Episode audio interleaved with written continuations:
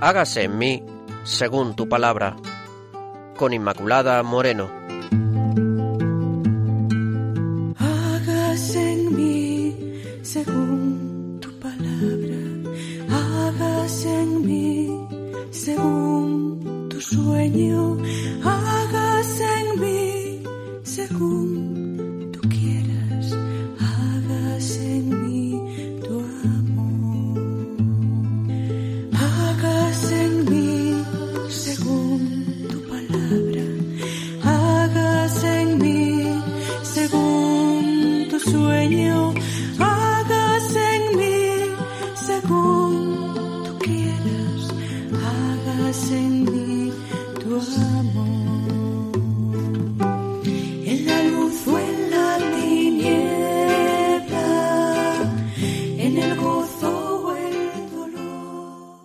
Queridos oyentes de Radio María, muy bienvenidos. Aquí estamos con todos ustedes en el programa, en su programa Hágase en mí según tu palabra. Y estamos, ya saben, el equipo de este programa, Marisa López, Carlos Rey, desde Burgos, y quien les habla, Inmaculada Moreno. Y hoy eh, vamos a hablar del contexto del relato de la creación. Ya vimos en el anterior programa lo que era el relato de la creación de Génesis 1 y en este caso vamos a ver cuál es el contexto del autor, del autor bíblico y el trasfondo que este contexto tiene. Claves para leer la Biblia.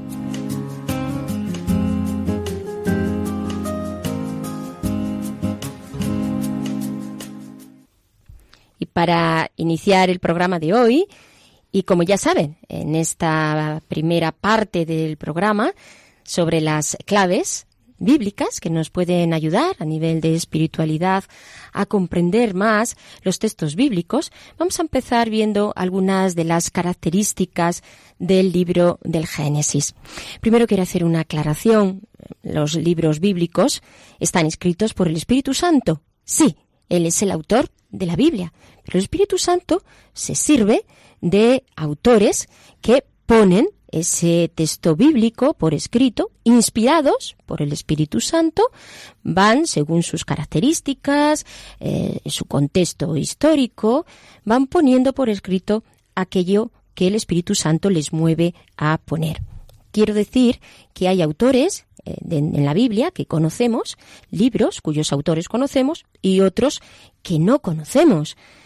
Esto no significa, sin embargo, que a partir de los textos no podamos ir viendo características de ese autor. Y hay algunos libros, especialmente dentro del Pentateuco, pero también de algunos otros libros del Antiguo Testamento, que están escritos por varios autores. Esos autores, primero ha habido una tradición oral, luego esos autores lo han puesto por escrito y luego ha habido un proceso de redacción donde se ha puesto eh, por escrito las redacciones de esos autores, se han recopilado esas eh, redacciones de diversos autores. Por eso hoy entramos con esta cuestión del contexto del relato de la, de la creación, puesto que hay un autor humano que ha escrito ese libro, ya digo, inspirado por el Espíritu. Pero vamos a ver antes que Carlos nos eh, explique este, este pasaje. Vamos a ver, a entrar con algunas claves literarias de las fuentes en relación al Génesis, porque creo que nos pueden ayudar. Primero, a nivel literario, distinguimos en el Génesis dos bloques claramente diferenciados. Por una parte está Génesis del 1 al 11, que nos habla de los orígenes de la humanidad, y por otra parte está Génesis del 12 al 50, que se refiere ya pues a todas las historias de los patriarcas. En segundo lugar, encontramos las fuentes. En la historia de los orígenes, del Génesis 1 al 11, los autores bíblicos se han inspirado, directa o indirectamente, pues en las tradiciones que ellos tenían. ¿Qué tradiciones eran esas? La tradición del Antiguo Oriente, es decir, de, Oriente Medio, especialmente Mesopotamia, Egipto, Fenicia. Son algunas de esas tradiciones que, que toma el autor mm, bíblico. En tercer lugar, encontramos también géneros literarios, porque en la Biblia estos géneros literarios, que son formas de expresar las cosas, existen y tienen una gran riqueza en este sentido. En el Génesis en concreto tenemos en primer lugar los relatos eh, míticos. Estos relatos son explicaciones que da de una manera muy peculiar el autor a través de geniales historias y que nos expresan la verdad de la fe. Estos están situados más bien en los orígenes de la humanidad. Otro género literario son las leyendas. Son composiciones literarias basadas en datos muy simples y concretos. El nombre de una persona o tribu, de un lugar, de un itinerario o una tradición. Generalmente tiene un apoyo, esa historia se construye sobre eh, el, relato y eh, una variante de, de, la leyenda es lo que se llama la leyenda etiológica, a través de la cual se ofrece la explicación de una realidad a partir de su origen. En tercer lugar, otro género literario que también tenemos con bastante frecuencia en el Antiguo Testamento, en concreto en el Génesis, son las genealogías. Son listas que pretenden unir a personajes o a pueblos emparentados por algún motivo, bien de carácter étnico, histórico o geográfico. En fin, la mayoría de estas listas genealógicas pues pertenecen a la tradición sacerdotal, que es una de las tradiciones que están presentes en, la, mm, en el Pentateuco y en el Antiguo Testamento. En cuanto a la estructura, habíamos dicho que había dos partes, del Génesis 1 al Génesis 11, y luego, por otra parte, la historia de los patriarcas, que iba del Génesis 12 al 50. Dentro de la primera parte tenemos a la vez tres partes, la historia del cielo y la de la tierra, la historia de Adán y sus hijos y la historia de Noé y sus hijos. Y dentro de la segunda parte, o la historia de los patriarcas, tenemos la historia de Abraham y su hijo, la historia de Isaac y sus hijos y la historia de Jacob y sus hijos. En todo caso, en la globalidad, en el conjunto, ah, es una magnífica obra literaria de primera magnitud, de una gran belleza, de una gran hondura, donde nos deja también estas eh, historias, especialmente la de los patriarcas, este sabor popular, donde se combinan escenas mm, llenas de ternura, con momentos de dramatismo, de colorido, de gran plasticidad, con una gran penetración psicológica. Podemos realmente decir que son símbolo y patrimonio de la humanidad. Y por último, algunas claves eh, teológicas que también tenemos que tener presentes para la comprensión del relato bíblico. En primer lugar es Dios. El Dios del que nos habla en Génesis es un Dios muy cercano al hombre. Lo vemos ya en el relato de la creación, como nos dice que en los primeros eh, capítulos, quiero decir, como Dios está muy cerca del hombre, como paseaba por el por el jardín del, Edén. Es eh, un Dios cercano, un Dios alfarero que toma al hombre con sus propias manos y que, forma al hombre. Es un Dios muy familiar, hasta el punto de ser llamado con el, con el nombre del padre del clan. Es también verdad que a veces no se entienden sus, sus decisiones, porque Él es Dios, Él es Dios, y esta cercanía no merma su omnipotencia, pues Dios se revela ante todo como un Dios creador, que hace surgir al mundo con la fuerza de su palabra. Y también eh, Dios aparece en medio de esos eh, pecados de los hombres, aparece siempre presente en medio de esas vicisitudes humanas. Y Dios es el Dios de la bendición, como veíamos también en las líneas generales del Pentateuco. La bendición es obra de la creación. La creación es la primera bendición que, que Dios da al hombre. La bendición de la que Dios nunca se arrepiente. Y también tenemos al Dios de las promesas, el Dios que promete, el Dios de la bendición, el Dios que está con el hombre siempre, en todo momento, esta bendición y promesa que forman ese entramado en el libro del Génesis, entramado que lleva muchas veces a, a expresar por parte también del autor bíblico la grandeza de los planes de Dios. Es por una parte también este mandato en el caso de los patriarcas, porque en los patriarcas siempre hay un envío, hay una misión, hay un mandato, pero porque Dios ya da a estas personas, a estos hombres, a estos personajes elegidos, ya les ha dado una vocación. Y este es el gran don de Dios, esa vocación, esa llamada, esa elección que Dios ha hecho con el hombre y como lo ha hecho con los personajes del Antiguo Testamento, lo sigue haciendo con nosotros.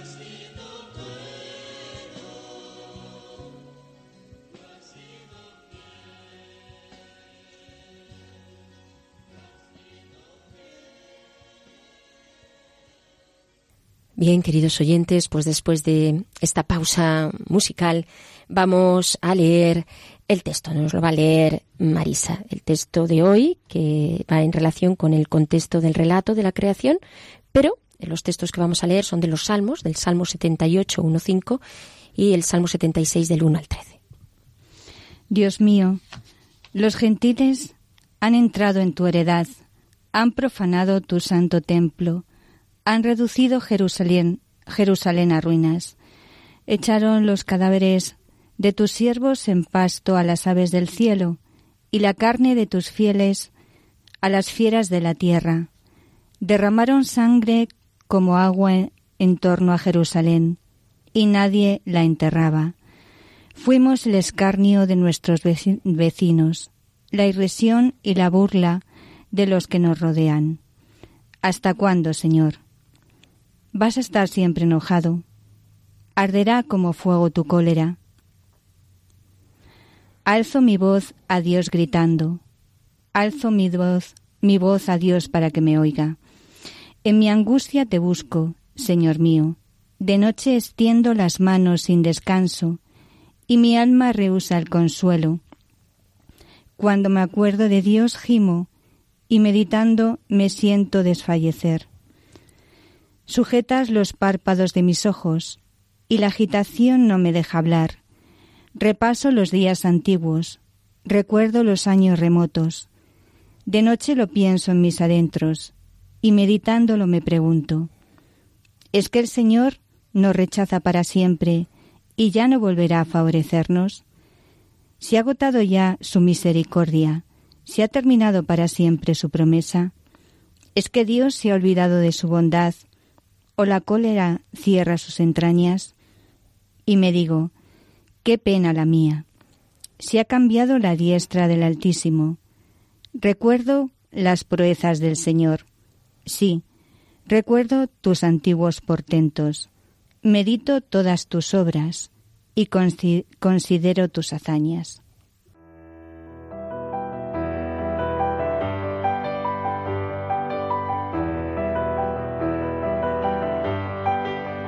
Dios al encuentro del hombre.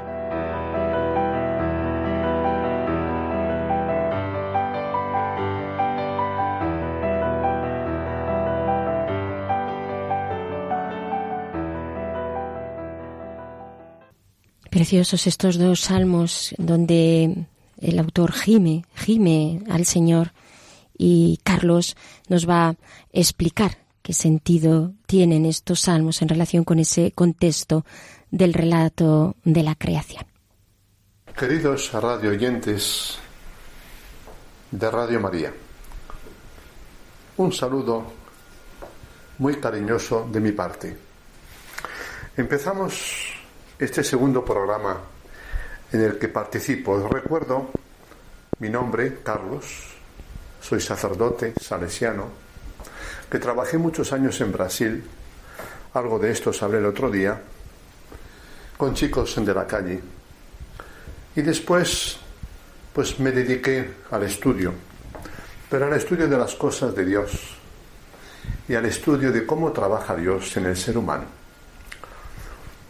En el programa anterior, si recordáis, os hablaba a respecto de Dios como el primer personaje del cual nos ocupamos en estos programas. Era importante hablar de Dios y os decía que junto con Dios está el hombre. La historia del hombre le interesa a Dios y Dios busca el bien del hombre. La escena de la cual comentamos de Génesis 1 es, es expresión de un Dios preocupado en preparar un ambiente, una casa, el jardín del Edén, llamamos, donde el ser humano pueda vivir y pueda vivir en plenitud. Y comparábamos, si recordáis, la escena de Génesis 1 con el deseo de un matrimonio, de una pareja que va a tener un hijo. Y entonces, antes de que llegue, con mucha antelación, con mucho cariño, empieza a preparar el ambiente donde ese niño o esa niña va a vivir. Y Dios hace su obra y los padres hacen su obra para que el niño o la niña sean felices. Acababa aquel programa anunciándoos que hoy hablaríamos al respecto de cuál era el contexto, el ambiente en el cual el autor bíblico estaba y a qué tipo de respuestas o preguntas, perdón, quería responder con su relato. Esto es muy importante, porque aunque el relato bíblico sea maravilloso y nos, sueña una especie de fantasía, algo ideal, que en la vida no encontramos y que parece no existir, en realidad este hombre se encontraba en una situación terrible. Era un creyente de fe madura e inquebrantable, capaz de creer en la bondad y el poder del Señor en un momento de su historia que era todo menos brillo y luz. Un momento de su historia que se podía clasificar, clasificar como de tiniebla y caos. Su país había sido destruido. Vivían aislados, exilados, fuera de su país. Habían sido arrasados, destruida la capital de Jerusalén y el templo. Había desaparecido todo aquello que era propio y querido por el pueblo de Israel. Los supervivientes padecen una situación terrible. Han perdido todo lo más caro y necesario.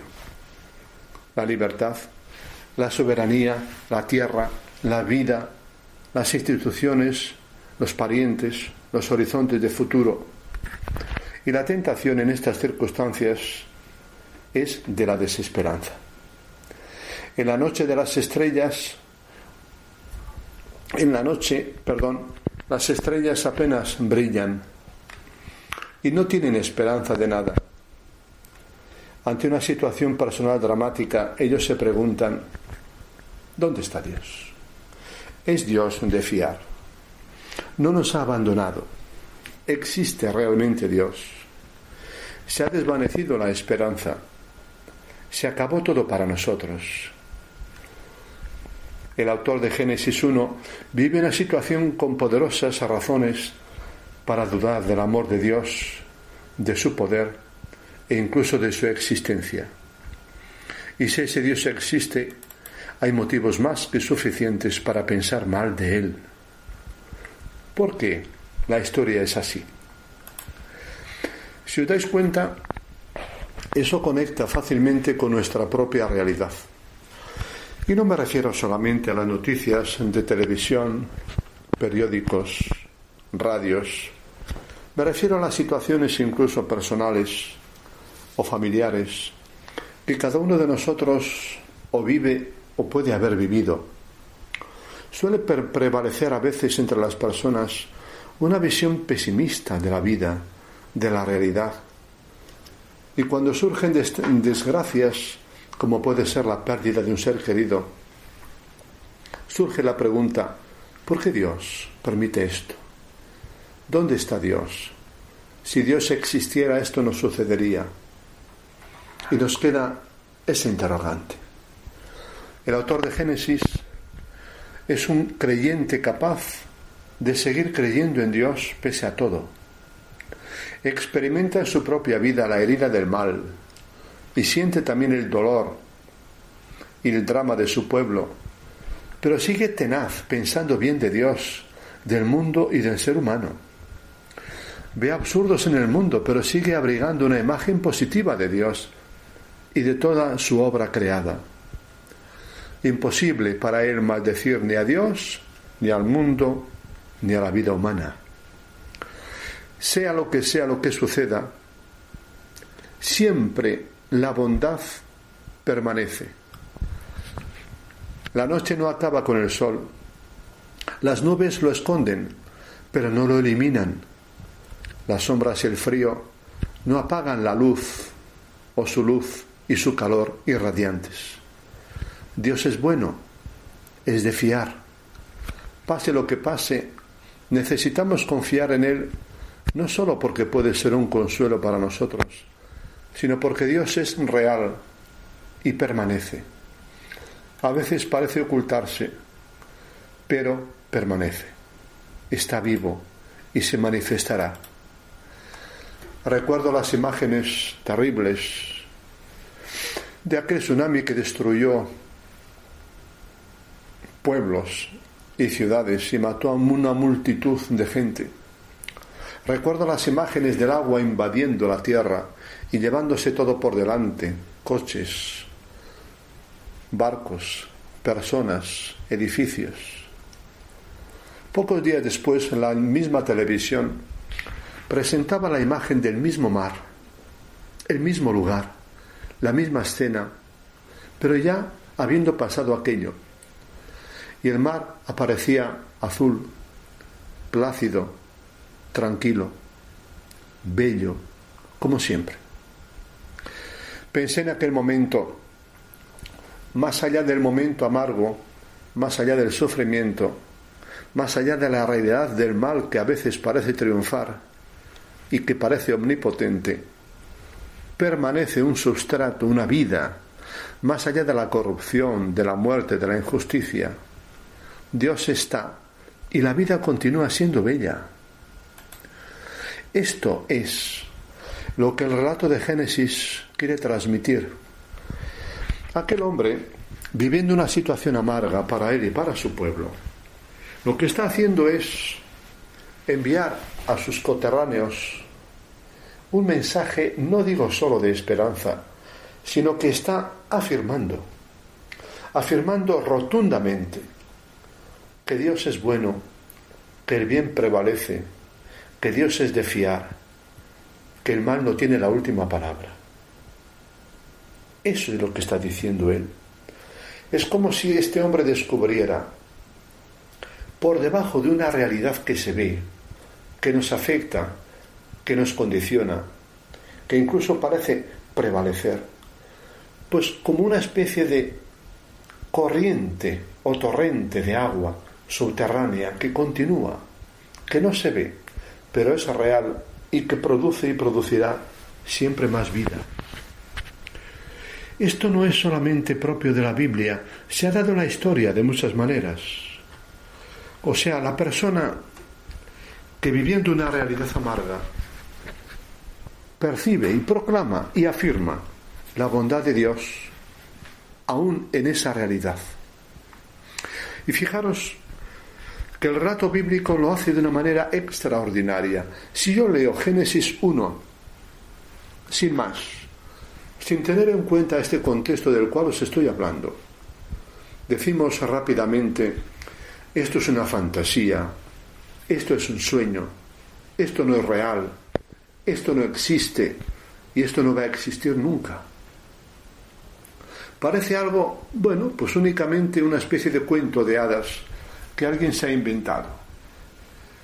Pero cuando conocemos que el autor bíblico no vivía en una mansión, en un palacio, en un jardín maravilloso, sino que había visto destruir, destruida su ciudad, su país, y vivía en el exilio, y vivía la gente de una manera destrozada. Y quiere proclamar y comunicar a estos hombres con un lenguaje tan espectacular porque es espectacular. Es un mensaje revolucionario en el sentido positivo. Entonces decimos, ¿cómo esto es posible? ¿Qué vio este hombre que yo o que la mayoría de los seres humanos no solemos ver? Muy importante. Hay personas que han visto así. Se cuenta de aquel prisionero en un campo de concentración en Siberia que tras una penosa jornada de trabajo forzado, al atardecer, cuando ya no puede más y se cae o se echa en su cama, en su lo que tuviera para dormir, medio muerto, reza de la siguiente manera: Señor, qué grande eres. En este infierno tú sigues, tú sigues siendo mi sol en medio de este frío y hambre, de esta vida condenada y cruel, Experimento, Señor, tu luz y tu presencia. Recuerdo a mi mujer y a mis hijos que tú me diste, los años felices vividos, el amor, la libertad, el gozo de tantos millones de personas, aunque yo no lo viva ahora. Todo proviene de ti, Señor, afirma. La fe ilumina la tiniebla y vivida desde Dios deja de ser tiniebla y el sol penetra. San Francisco de Asís, del año 1225, atormentado por varias enfermedades, tras una noche pasada entre ratones y dolores insoportables, se levanta del duro suelo donde dormía, se pone en pie y mirando el maravilloso paisaje de Asís, tantas veces gozado, aunque ahora es casi ciego y no ve, y su dolorosa enfermedad de los ojos se lo impide, en ese contexto de enfermedad, de tormento, de ceguera, es cuando entona su célebre cántico a las criaturas, que todos hemos oído alguna vez. Loado seas, mi Señor, por el hermano Sol, la hermana Luna, la hermana Agua, el hermano Fuego, por todas las criaturas, por la hermana enfermedad e incluso por la hermana muerte. Dichosos afirma los que sufren en paz con su dolor. ¿Qué cosa? Impresionante. ¿Es posible afirmar esto en esas circunstancias? Teresa de Lisieux, destrozada por la enfermedad y por una honda crisis de fe, habla de Dios como aquel sol que está oculto en las tinieblas, que está oculto por las nubes, pero que nacerá, volverá a aparecer. El propio Job, después de haber perdido todo, absolutamente todo, bienes, hijos y salud, postrado, afirma, Dios me lo dio, Dios me lo quitó. Bendito sea Dios. Se puede bendecir a Dios cuando me lo ha quitado todo, aunque me lo haya dado todo. Cuando algo nos pasa, ¿qué dificultad tenemos de reconocer que Dios nos lo dio? O aquella muchachita Eti Ilesum o Ilesum, según se pronuncie, una joven judía holandesa entre 26 a 29 años, que murió en un campo de concentración y que afirma en aquellas circunstancias que la vida es bella, que la vida es bella que aquel campo en que está sufriendo es como una casa enorme donde el cielo, todo el cielo estrellado, es el techo y la tierra donde duerme es el suelo. Y se encuentra en casa porque es la casa de Dios. Aquí os lo dejo. El relato de Génesis 1 fue escrito en un contexto de enorme sufrimiento y es eso lo que realmente nos impresiona ¿Cómo se pueden decir cosas maravillosas de Dios, de la vida, de la historia, en ese contexto? El próximo día os hablaremos, os hablaré del hombre, del ser humano, la imagen que presenta este hombre sufriente del ser humano, de cómo él ve que Dios lo ha hecho. Pero eso será el próximo día. Nada más por hoy. Hasta luego.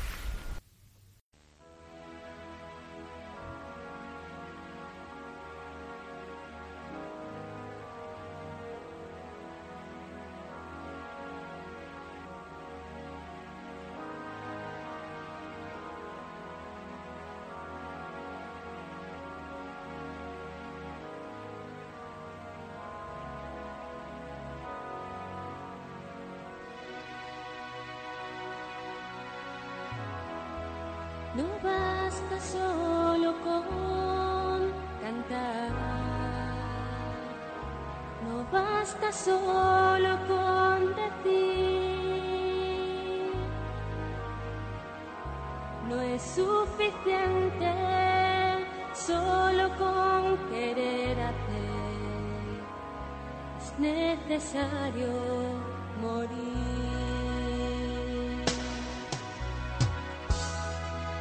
No basta solo con soñar, no basta solo con pedir, no es suficiente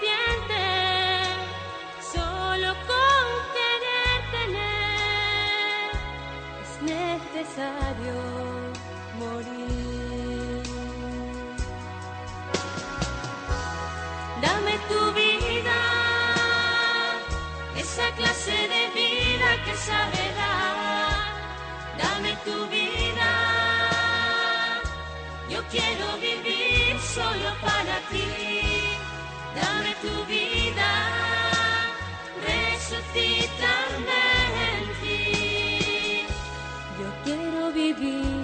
solo para ti.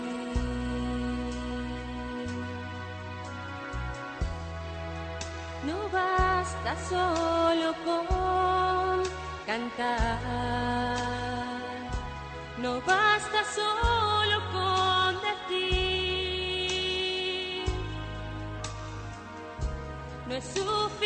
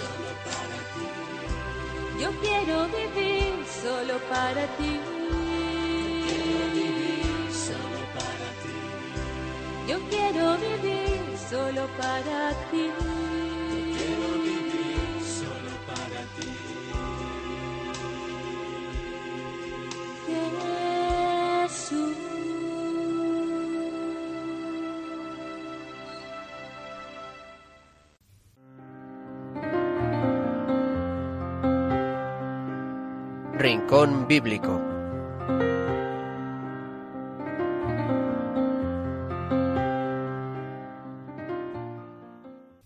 Pues queridos oyentes, después de esta pausa musical y de haber escuchado a, a Carlos sobre esta meditación honda sobre el sentido de- del sufrimiento en relación a las circunstancias por las que el autor de este pasaje del libro del Génesis pues estaba estaba sufriendo, estaba estaba estaba viviendo. Vamos a, dar lugar a, a Marisa, vamos a dar paso a Marisa para que, en fin, nos cuente hoy lo que trae en su rincón. Bueno, hoy tenemos eh, dos testimonios. Eh, la verdad que son testimonios desde, desde ese sufrimiento, ese sufrimiento que a veces es, es duro, ese sufrimiento que parece que llega hasta el extremo, pero cómo Dios está ahí, cómo Dios está ahí y levanta, ¿no? Pero es bonito como eh, escucharlos porque transmiten consuelo, transmiten fortaleza y transmiten ese amor a la palabra, que estamos hablando sobre todo en estos programas de la palabra, cómo esa palabra conforta. El primero es Bantuan, el cardenal Bantuan, eh, cuando era obispo en Vietnam. eh, ustedes saben que Bantuan estuvo 13 años eh, en una cárcel y nueve de ella, de, de esos 13 años, los pasó en un en una, una celda eh, aislado, ¿no? Y bueno, pues él cuenta, eh, pues bueno, voy a leer las palabras textuales, ¿no? Eh, eh, a colación de la palabra. Dice, quisiera comunicaros mi experiencia a este respecto. Cuando lo había perdido todo y estaba en la prisión, pensé prepararme un vademecum que me permitiera vivir la palabra de Dios en aquella situación. No tenía ni papel ni cuadernos, pero la policía me proveía de folios en los que tenía que escribir las respuestas a las muchas preguntas que me formulaban. Entonces, poco a poco, empecé a guardarme algunos trozos de papel y logré hacer una pequeña agenda en la cual día a día pude escribir en latín más de 300 frases de la Sagrada Escritura que recordaba de memoria. La palabra de Dios, así reconstruida, fue mi vademecum cotidiano, mi cofre precioso de cual, del cual sacar fuerza y alimento. Qué bonito, ¿verdad? Qué bonito, que, que en esa situación tan, tan extrema, cuando le están, pues francamente, a veces torturando, ¿no? Y sa- intentando sacarle ahí, eh, pues cosas que a lo mejor posiblemente fuesen falsas, ¿no? Para ir, para ir en contra de él, él eh, se acordara de ir quitando ese pedacito porque la palabra de Dios a él le confortaba. A él le daba eh, esa vida que le, ha- le hacía pues soportar entre comillas todo ese toda esa situación eh, pues horrorosa de sufrimiento que estaba que estaba pasando. No creo que fuese muy muy fácil pasar toda eh, esos 13 años pues metido ahí Y además la muestra lo, lo interiorizada que tenía la palabra, Sí, ¿verdad? sí, sí, cómo la sí, tenía sí, ahí grabada realmente en el interior y cómo le salía de forma espontánea dando respuesta a esa situación con la que se enfrentaba. Sí, sí, sí. Pero como él no pensaba en él mismo eh, y también pensaba en, en los otros prisioneros que, que estaban. Y bueno, hay otro trozo que, que voy a leer también ahora mismo que dice, en la cárcel de Puncan, los católicos dividían el Nuevo Testamento, que habían introducido en ella ocultamente en pequeños pliegos de papel, se los repartían y los aprendían de memoria. Como el suelo era de tierra o arena, cuando oían los pasos de los policías, escondían la palabra de Dios bajo tierra. Por la noche, en la oscuridad, cada uno recitaba por turno la parte que ya había aprendido. Era impresionante y conmovedor oír en silencio y en la oscuridad la palabra de Dios, la presencia de Jesús, el Evangelio vivo, recitado con toda la fuerza de ánimo, oía la oración sacerdotal, la pasión de Cristo. Los no cristianos escuchaban con respeto y admiraban lo que, los que, lo que ellos llamaban verba sacra. Muchos decían, como, como experiencia propia, que la palabra de Dios es espíritu y vida. Es que es impresionante porque no solamente eh, en ese momento, pues eh, seguramente se, se estaban jugando su vida, pero eh, encontraban ese aliento para alimentarse de la palabra y cómo no se cómo no se quedaba solamente en ellos, sino que los demás daban testimonio y también los otros se, se estaban eh, interpelando en lo que decía la palabra, ¿no? Y el valor, el, valor que, da- que dan, Ahí- que es el que tienen, ¿no? Decir, bueno, yo prefiero arriesgar mi vida Sí, a, a- a- a dejar de alimentarme, en este Claro, caso, de la, pero, eh, de la, de la palabra. Claro, pero ¿en cuántos eh, países también se han jugado la vida eh, por la palabra? ¿No? Eh, en otros países que no pueden hacerlo público. Sí, que en algunos es hasta un libro subversivo, vamos. Claro, claro, claro. Entonces dices, ¿cuánto amor a la palabra? ¿Cuánto amor a la palabra? Y lo que más te ayuda ver en estos testigos es que es en medio del sufrimiento Sí. que a veces nosotros eh, pues eh, lo tenemos muy fácil y no, no damos tanta importancia a la palabra de Dios y las personas que lo tienen eh, pues complicado como son estas situaciones es que arriesgan su vida.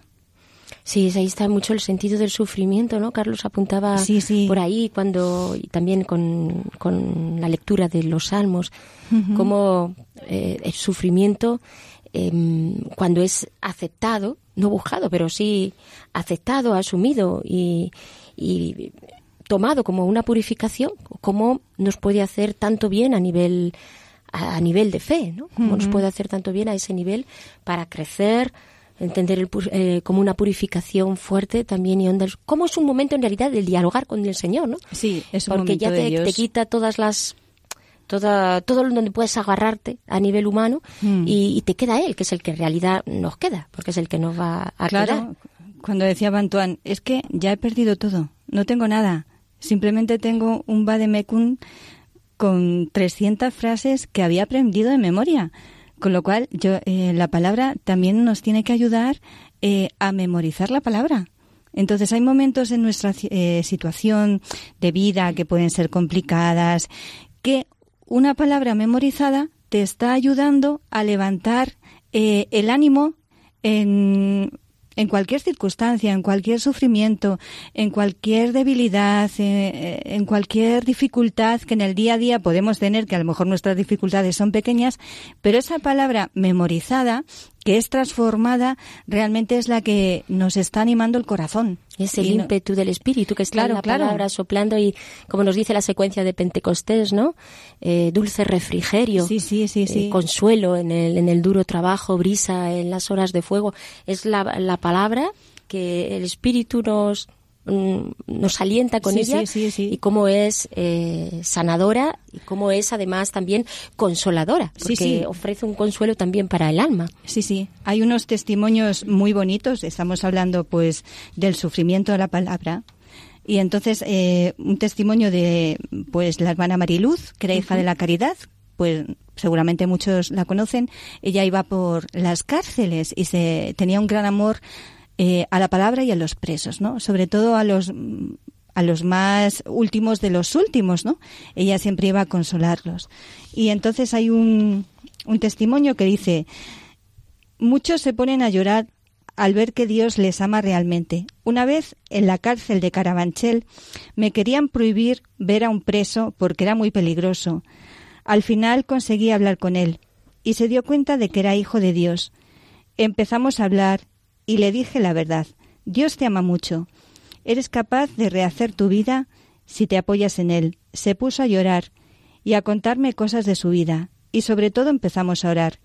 Siempre llevo la Biblia y les hablo desde la palabra para tratar de su vida. Cuando un criminal dice, Cristo, te adoro como Dios y Señor, creo que tú has venido a salvarme, estoy dispuesto a abandonar el pecado. Es capaz de cambiar mi vida. Me preguntan, ¿eso es verdad? ¿Dios me quiere? ¿A mí? Se sienten felices a ver el amor gratuito de Dios. Es ta- tan bonito que muchas veces, eh, pues los presos, cuando están en esas circunstancias, pues que no sabemos. Cada uno ha llegado ahí y no sabemos el por qué, cómo, de qué forma, ¿no? Pero eh, esa palabra que llevaba esta mujer y se ponía eh, a orar con ella, a darle la palabra a, pues a, a esos presos, pues cómo a ellos los conforta y cómo les cambia. Además ha dicho una cosa eh, el preso, ¿no? Cuando hablaba el preso que dice, pues como él sentía que Dios le amaba, ¿no? Sí, sí. Porque realmente la palabra es una carta de amor de Dios a- al hombre, como desde ya el relato del Génesis que ya estamos viendo es en el fondo una declaración de amor de, de Dios al hombre. Entonces él, él siente el amor de Dios a partir de, de la palabra, al hablarle Dios directamente al corazón y de expresar ahí ese amor. Sí, sí, sí. Y va teniendo otros otros testimonios También en relación con los en presos. relación con los presos, que como los presos también al llevar eh, la Biblia, pues ellos iban llevando la Biblia eh, por el por el patio, ¿no? Y viendo cómo ese Jesús les había transformado eh, su vida a través de la palabra que habían escuchado, o, o como Sor Mariluz de, los de los decía, toma y lee esta palabra, que es para ti. Eso eh, me parece eh, lo mejor que podemos dar eh, y compartir con otras personas, eh, sobre todo a, a veces los que están en dificultades y en esos sufrimientos, es la palabra y creernos que va a actuar. Eso lo teníamos que hacer nosotros. Teníamos Sí, que ir sí. con- en el metro con nuestra palabra. Con lo hacen los presos en la cárcel, pero como no lo hacemos nosotros, ¿no? Claro, Nos, nos paseamos sí, también con la palabra. Hay una manera de evangelizar, ¿verdad, Marisa? Como tú ya sabes, que ayuda también mucho, que es eh, con la mm, coger citas eh, bíblicas y cuando les hablas a las personas a las que abordas del, del amor del Señor, pues les das una, una palabra.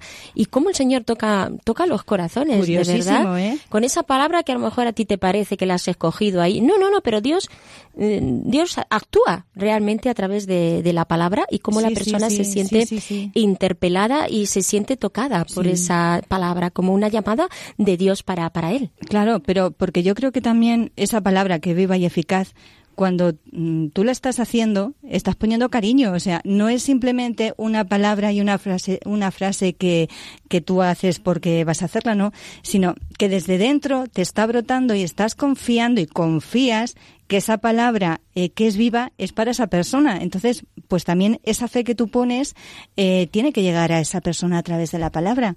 Y como yo digo, una cosa tan simple como es esa palabrita, yo he visto a personas que se han descolocado. o Sí, sea, sí, el, el bien que el puede, bien- que el puede bien que- hacer. Sí, sí, sí, sí, porque el Espíritu Santo sabe cómo y de qué forma tiene que llevar esa palabra a esa persona que a lo mejor está sufriendo, eh, lo está pasando mal y no sabes por qué coge y justamente es lo que necesita. Sí, la, la fuerza de la palabra que hace que eh, no es tanto lo que no lo que tú digas, lo que a ti se te ocurra, sino Claro. la palabra de Dios, ¿no? Sí, Pasa sí, también sí. con las canciones, como cuando Mm. tienen una le- contenido, no solamente contenido, sino que está basada en la palabra, Mm. como tienen una unción y una fuerza que no tienen otras por muchas palabras bonitas que las queramos poner, porque realmente ahí está la fuerza de la, de la palabra.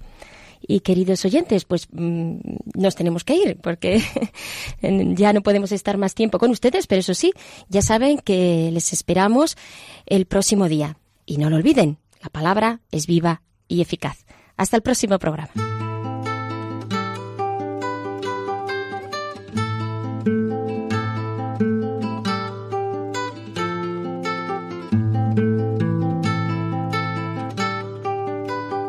Han escuchado Hágase en mí según tu palabra, con Inmaculada Moreno.